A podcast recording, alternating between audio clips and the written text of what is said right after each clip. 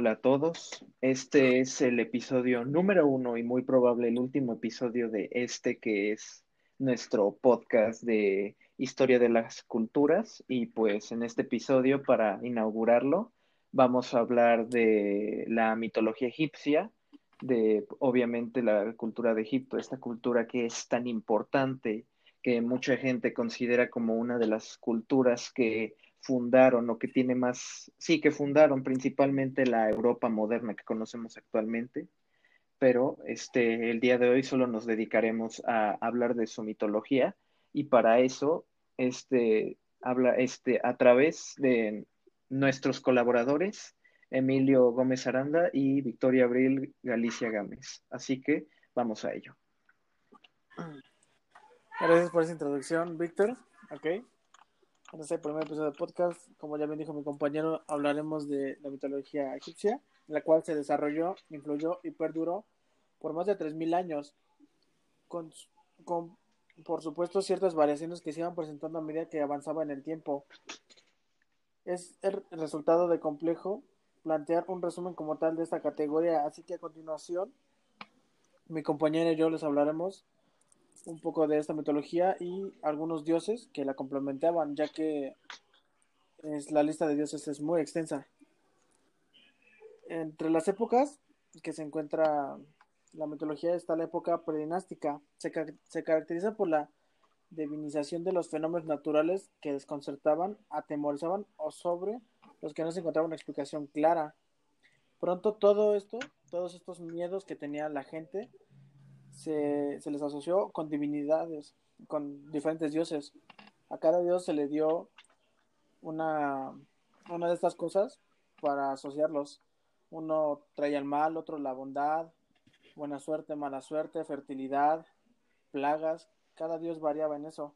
La gente se los asoció a cada uno. Aunque claro, todo era único en cada uno, ninguno podía repetir. Hubo con ciertas variaciones, pero todos eran únicos. Un ejemplo de esto es como Horus, el dios del cielo, que se asemeja a un halcón, Anubis, un perro egipcio y guardián de la necrópolis, el cocodrilo del Nilo, por ser un, peligroso, un peligro constante, en otras palabras, un dios tenido como el Fayum. Ahora mi compañera les hablará de algunos dioses. yo voy a hablar de algunos de los dioses más importantes de la mitología egipcia los cuales son cinco grupos distintos en los que se conglomeran las divinidades. La Eneada de Heliópolis. En este grupo están es Atum, Shu, Tefnut, Nut, Heb, Isis, Osiris, Neptis y Seth, cuyo dios principal es Atón. Es conocido como la divinidad solar del antiguo Egipto, que se simbolizaba al hermoso y radiante disco solar del firmamento. Eh, también tenemos el segundo grupo, que es la triada de Tebas, el cual el dios principal es Amon Mut Jonsu. El cual Jonsu es conocido como el dios lunar y asociado con los medicamentos. Mut es la diosa del cielo, quien tenía como esposo al dios del viento Amón. Y Amón era eh, la divinidad para los siguientes atestiguados desde el antiguo imperio junto a Amonet, que era su esposa, durante la onceava dinastía, en 2100 años antes de Cristo.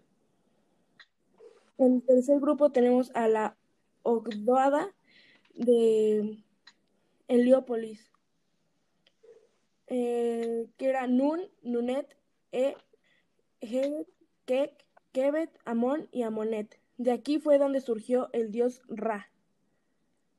Em, era uno de los dioses más conocidos, eh, pues se le conoce como el dios de los cielos, del sol y el dios que le dio origen a la vida.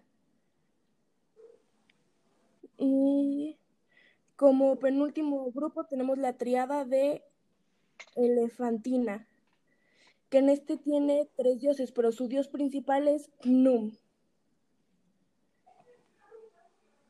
Gnum, o también conocido como Knum, es, es uno de los dioses egipcios más conocidos y antiguos. Fue el dios creador de la elefantina y Esna.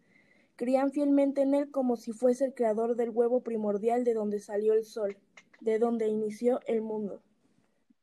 Y como último grupo tenemos el, la traída de Memphis, donde Ta era su dios principal.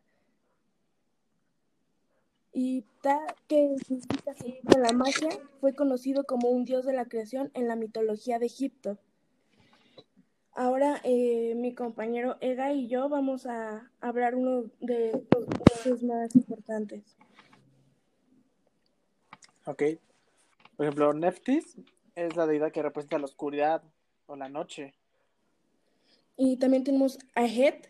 La mitología egipcia ha sufrido diversas modificaciones con el pasar del tiempo, donde lugar a un gran número mmm, de dioses egipcios que en su mayoría están representados por un cuerpo humano y cabeza de otros animales, siendo este el caso de Ejet, la diosa primordial del espacio infinito.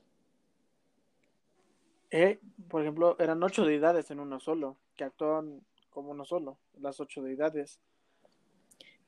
Tenemos a Nun, que era uno de los dioses egipcios más importantes, al cual se le estima como la deidad primordial. Keket es una diosa egipcia, egipcia que simboliza las tinieblas y la oscuridad. Eh, Nut era la diosa del cielo, autora de la creación del universo. Era hija del dios del aire Shu y de la diosa de la humedad Tefnut.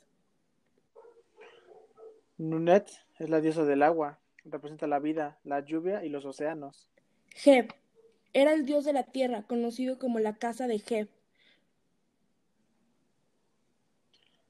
Amonet hace referencia al oculto, las sombras. Tenemos a Tefnut. Es una de las deidades principales entre los dioses egipcios. Es hermana y esposa de Shu, el dios del aire e hija de Atum. Atum, una de las nueve deidades principales de la ciudad egipcia, Heliópolis, es de los más importantes de toda la mitología. Shu era una de las deidades más importantes entre los dioses egipcios. Este representaba al dios del aire. Isis o Ast es diosa de la, de la magia, misterios de la vida, la muerte y protectora de los niños y mujeres. Honsu, conocido como el dios lunar en la mitología egipcia, es asociado como los medicamentos. Set, el cual es caracterizado por la fuerza brutal, es con maldad, es el dios de la guerra, desierto, la sequía y el caos. Se le permite controlar las tormentas de la arena y protegió a Ra. Satis, hermana de Anukis, era uno de los dioses egipcios que según esta mitología regía las cataratas y las aguas del Nilo. Apis es el hijo de Isis, representado como una vaca. Epta, que significa señor de la magia, fue conocido como un dios de la creación en la mitología de Egipto. Neferten o Nefertum, dios creador de Heliópolis, cuyo nombre significa estar completo. Es la perfección absoluta, es el nacimiento del sol. Hathor es una diosa muy popular entre el pueblo egipcio. Según la mitología, forma parte de los dioses egipcios más, más venerados. Atón significa lo hermoso, radiante del sol. Es la fuerza vital que brinda aliento a todos los habitantes de la tierra. Ra, uno de los e-, dioses egipcios más conocidos, pues se le conoce como el dios de los cielos, del sol y el dios de, que le dio origen a la vida en la mitología egipcia. Arsomtus, el dios unificador de las dos tierras, el dios de la comida, la creación y la fertilidad. Mm.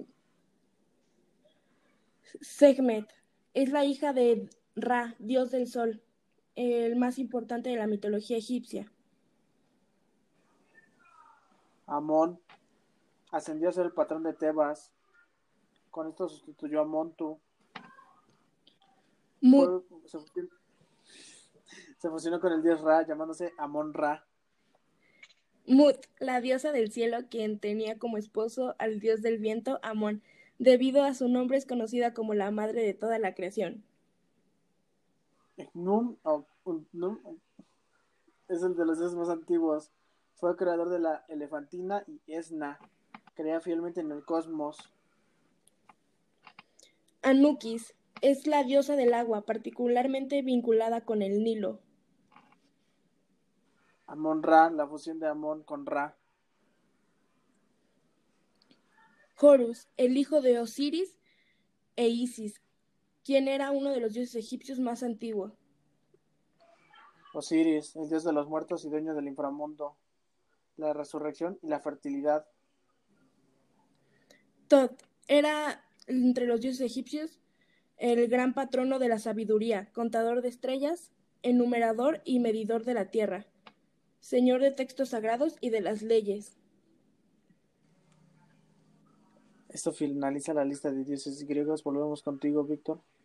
Bueno, pues realmente de todo esto de la mitología hay cosas en las cuales se pueden hacer una gra- un gran paralelismo con todas estas culturas eh, antiguas, como por ejemplo eh, casi todas, el surgimiento de la vida siempre suele ser del sol. Por ejemplo, está Ra en Egipto o Inti en la cultura inca, eh, sobre todo en este tipo de cosas y pues realmente me parece muy interesante todo esto, aprender sobre aquellas culturas que en cierta manera han sido, pues digámoslo, olvidadas y han sido suplantadas por la hegemonía del catolicismo.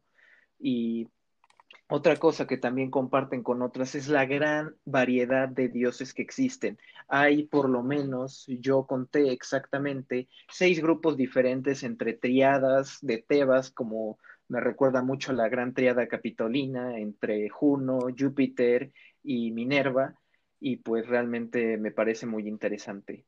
Y pues sin nada más que agregar, este es el primer episodio de este podcast, su podcast cultural. Espero que lo hayan disfrutado y pues que hayan pues aprendido algo diferente, algo nuevo y que les resulte interesante. Adiós.